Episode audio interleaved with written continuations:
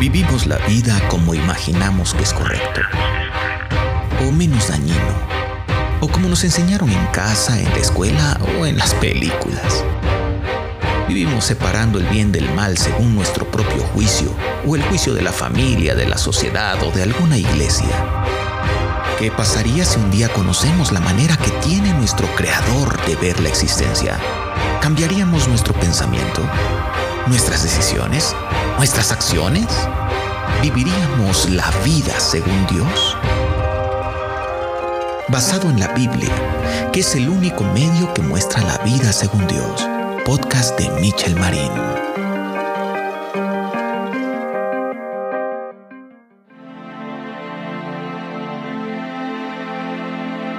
Dios lo tenga en su santa gloria. Escuchamos esto en casi todos los funerales. Todos nos preguntamos alguna vez qué pasa después de morir. Para unos resulta que con la muerte se termina todo. Algunos más piensan que irán al purgatorio por un tiempo mientras las oraciones de los deudos les ayudan a cambiar de sede. Otros piensan que nos pudrimos mientras el alma se integra al universo. Otros creen que reencarnamos en algún ser vivo y otros tantos creen que habiendo dos lugares, la gloria y el infierno, seremos afortunados si nos vamos a la gloria con los ángeles y los serafines. Finalmente, no tenemos certeza de qué ocurre después de la muerte, y eso es por algo, porque no hay retorno. Imaginamos, deseamos, suspiramos porque lo haya, pero la verdad es que solo una persona ha resucitado en la historia y se despidió para marcharse, elevándose hacia el cielo. Ese fue Cristo, según está documentado.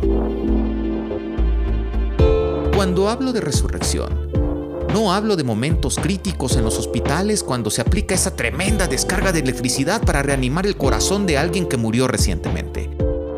La resurrección es el fenómeno en que una persona, habiendo muerto, estando por días, meses o años en la tumba, vuelve a la vida en un cuerpo renovado y permanece vivo para siempre. Al menos eso es lo que se describe en la Biblia como resurrección. Solo Cristo ha conseguido hacer esto y lo ha dejado como muestra de lo que pasará con la humanidad en un momento dado.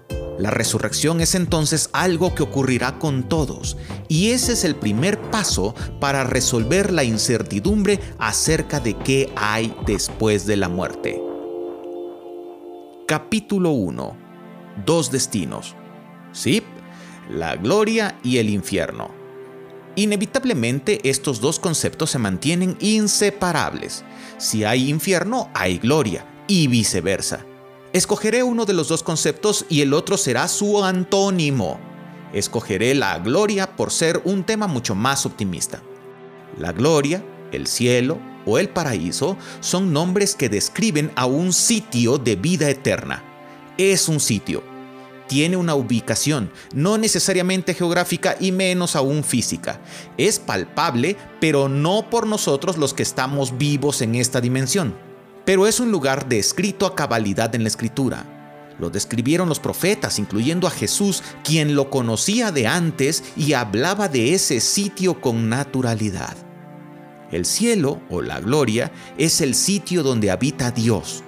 Muchas veces es mencionado en la escritura en relación a un lugar. Por ejemplo, el Evangelio de Lucas describe que de ahí provino la voz de Dios durante el bautismo de Cristo. En Lucas 3:22 dice, y descendió el Espíritu Santo sobre él en forma corporal, como paloma, y vino una voz del cielo que decía, tú eres mi Hijo amado, en ti tengo complacencia. En el conocido Padre nuestro, Jesús exclama, Padre nuestro que estás en los cielos. El cielo es entonces tratado como un sitio, pero es un sitio espiritual. No hay carne ahí, sino espíritu. Los ángeles, en todas sus variantes, viven ahí. Los espíritus viven ahí. Dios mismo vive ahí. Cuando morimos, la carne y el espíritu se separan, y dice la escritura en Eclesiastés 12 que el polvo, es decir, el cuerpo, vuelve a la tierra y el espíritu vuelve a Dios que lo dio. Entendemos que si nuestro espíritu vuelve a Dios y Dios vive en el cielo, entonces el espíritu va al cielo en el momento de nuestra muerte. Pero espera, perdemos de vista que también hay un antónimo, el infierno. Bueno, el infierno también es un sitio espiritual, pero donde no habita Dios. Dios está en una separación eterna con los espíritus del infierno. Y el estado de ellos es miserable por esta causa. Están separados de Dios por consecuencia del pecado. Pero ¿no asegura la Biblia que el espíritu va a Dios que lo dio? Efectivamente, solo que va a Dios para ser juzgado y colocado en el sitio que Dios considere pertinente, la gloria o el infierno. Vemos entonces que la gloria y por consecuencia el infierno son lugares espirituales donde un espíritu habita vivo para siempre. Puesto que los espíritus no mueren, son sitios de vida eterna. La gloria es un sitio de vida plena eternizada y el infierno es un sitio de vida miserable eternizada. En el cielo, la luz infinita de Dios ilumina a todo espíritu, los alimenta de su gloria y su presencia, los llena de paz y plenitud de amor, los sostiene con su propio aliento y los convierte en la plenitud máxima de la existencia. Bendición tras bendición, la gloria es el estado perfecto para todo espíritu, lo máximo deseable, lo más que puedas desear. El infierno es vivir todo lo contrario, para siempre. Capítulo 2 hay un bonus. Todo lo dicho es lo que pasa a la luz de la Biblia después de la muerte del ser humano. Esto pasa porque la creación de Dios pecó y ahora muere físicamente. Si no existiera pecado, viviría eternamente en armonía con Dios. Ese es el plan original. Para eso fue creada la tierra y sus habitantes. Pero todo se descompuso por el pecado, como ya hemos explicado en otros episodios de esta serie. Esto es relevante por lo siguiente. Morimos. Vamos a la presencia de Dios. Somos colocados en el sitio que nos corresponde. Pero si somos de aquellos que quedan en la gloria, tenemos un extra que seguramente disfrutaremos muchísimo seremos restaurados a ese plan original de Dios. Resucitaremos para habitar una tierra nueva, en cuerpos nuevos, que no se degradan ni mueren, siempre en una relación estrecha con nuestro Creador y Señor, para siempre. Recuperaremos un cuerpo perfecto, nuestra carne será restaurada en su lugar de acuerdo al plan original y Cristo será el Rey, el Señor de todo, y todo estará bajo su poderosa mano protectora. Mira cómo describe la escritura este momento, pero antes te dejo una nota. La escritura llama un vástago, es decir, una vara que nace del tronco de Isaí a Jesús. Se le llama así porque Isaí es su antecesor. Entonces Jesús es la vara del tronco de Isaí. Isaías 11 del 1 al 10 dice, Saldrá una vara del tronco de Isaí, y un vástago retoñará de sus raíces, y reposará sobre él el espíritu de Jehová, espíritu de sabiduría y de inteligencia, espíritu de consejo y de poder, espíritu de conocimiento y temor de Jehová y le hará entender diligente en el temor de Jehová. No juzgará según la vista de sus ojos, ni arguirá por lo que oigan sus oídos, sino que juzgará con justicia a los pobres y arguirá con equidad por los mansos de la tierra. Y herirá a la tierra con la vara de su boca y con el espíritu de sus labios matará al impío. Y será la justicia cinto de sus lomos y la fidelidad ceñidor de su cintura. Morará el lobo con el cordero, y el leopardo con el cabrito se acostará. El becerro y el león y la bestia doméstica andarán juntos, y un niño los pastoreará. La vaca y la osa pasarán, sus crías se echarán juntas, y el león como el buey comerá paja, y el niño de pecho jugará sobre la cueva del áspid y el recién destetado extenderá su mano sobre la caverna de la víbora.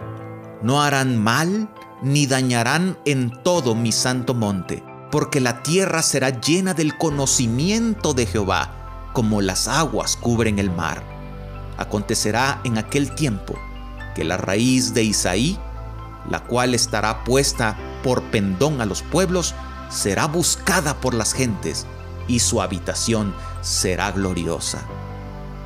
Esa nueva tierra restaurada será esta misma tierra que está decadente por el pecado de la humanidad, solo que restaurada, todo nuevo, maravillosa. Se antoja, ¿no? Eso pasará cuando llegue el momento de la restauración. Capítulo 3. ¿Y para cuándo la resurrección? Bien, eh, eh, la resurrección es esperada porque ya nos urge ver de nuevo a nuestros seres queridos que han muerto. También nos llena de esperanza y nos permite sobrellevar el tema de la muerte con mejor actitud. Esto no es de ahora, ha sido la preocupación de la gente por todas sus generaciones. Caín ya estaba preocupado por su muerte y era el hijo mayor de Adán y Eva. Es decir, que la inquietud ha acompañado a la humanidad por todos los tiempos. El apóstol llamado Pablo, después de la muerte y resurrección de Cristo, escribe a los creyentes que vivían en Tesalónica y les dice, Tampoco queremos, hermanos, que ignoréis acerca de los que duermen, para que no os entristezcáis como los otros que no tienen esperanza. Porque si creemos que Jesús murió y resucitó, así también traerá Dios con Jesús a los que durmieron en él. Por lo cual os decimos esto en palabra del Señor, que nosotros que vivimos, que habremos quedado hasta la venida del Señor, no precederemos a los que durmieron. Porque el Señor mismo, con voz de mando, con voz de arcángel y con trompeta de Dios, descenderá del cielo, y los muertos en Cristo resucitarán primero. Luego nosotros, los que vivimos, los que hayamos quedado, seremos arrebatados juntamente con ellos en las nubes para recibir al Señor en el aire y así estaremos siempre con el Señor. Por tanto, alentaos los unos a los otros con estas palabras. Primera Tesalonicenses 4. Cuando se refiere a los que duermen, está hablando de los que han muerto. Les dice a propósito que duermen porque serán despertados de acuerdo con sus palabras en el momento en que Cristo vuelva, descendiendo del cielo mismo por segunda vez, solo que ahora como Rey poderoso y no como un bebé frágil en Belén. En ese momento, cada espíritu de los finados, pero que vivieron con su fe en Cristo, ocupará un cuerpo nuevo y continuará la tierra nueva por siempre los que no pusieron su fe en el único Hijo de Dios y creyeron en su amor y su sacrificio para vencer al pecado, los que menospreciaron su presencia entre nosotros y no le alabaron y no le mostraron amor ni fidelidad ni consideración alguna, serán enviados al antónimo del cielo, el infierno. ¿Qué hacer? Porque me gustaría disfrutar de una vida de plenitud para siempre y no una vida miserable eternizada. Bueno, realmente no hay nada que podamos hacer para conseguir la salvación. Esto se consigue solo por regalo. Es un regalo de Dios. ¿Y ¿cómo puedo ganarme ese regalo? No puedes. Dios se lo da a quien quiere por el solo deseo de su gracia. Así no habrá merecedores de la salvación, ni habrá quien se la gane o la compre o se sacrifique por ella. Solo Cristo hizo eso para darte salvación a ti. ¿Cómo sé que lo hizo por ti? Porque gracias a Dios tenemos miles de evidencias en nuestra vida que nos muestran que Dios nos ha hallado. La pista más importante es que el Espíritu Santo empieza a hablar a nuestra mente y a nuestro corazón. Romanos 8, 14 dice así, porque todos los que son guiados por el Espíritu de Dios, estos son hijos de Dios. Pues no habéis recibido el espíritu de esclavitud para estar otra vez en temor, sino que habéis recibido el espíritu de adopción por el cual clamamos, querido Padre. El Espíritu mismo da testimonio a nuestro espíritu de que somos hijos de Dios. Va dejando pistas para que nos quede claro que está llamándonos por nuestro nombre. Como un pastor que llama a la oveja que anda perdida en el monte. Ella oye su voz y viene a él. que escuches la palabra de Dios con atención, que te gusten los temas relacionados con Jesús, que leas la Biblia con atención, que escuches música de alabanza y te haga crecer. Hasta que oigas este podcast en tu auto para aprender un poco, son señales de que Dios te busca. Si te busca, es para mostrarte su amor a través de Jesús. Casi nada. Cuando sientas que es el momento, voltea a ver a Jesús. Mira sus ojos amorosos y date cuenta de que tu pastor te ha encontrado. Pide perdón por tu pecado y disfruta a partir de este momento de una vida plena por la eternidad. Desde ahora puedes empezar a vivir tu vida en la gloria. Ahora que conoces un poco más del pensamiento de tu Creador de acuerdo a las Escrituras, ¿vivirías la vida según Dios? Para mayor información, conéctate a nuestras redes sociales. Busca La Vida Según Dios. Podcast de Michel Marín. Saludos y bendiciones.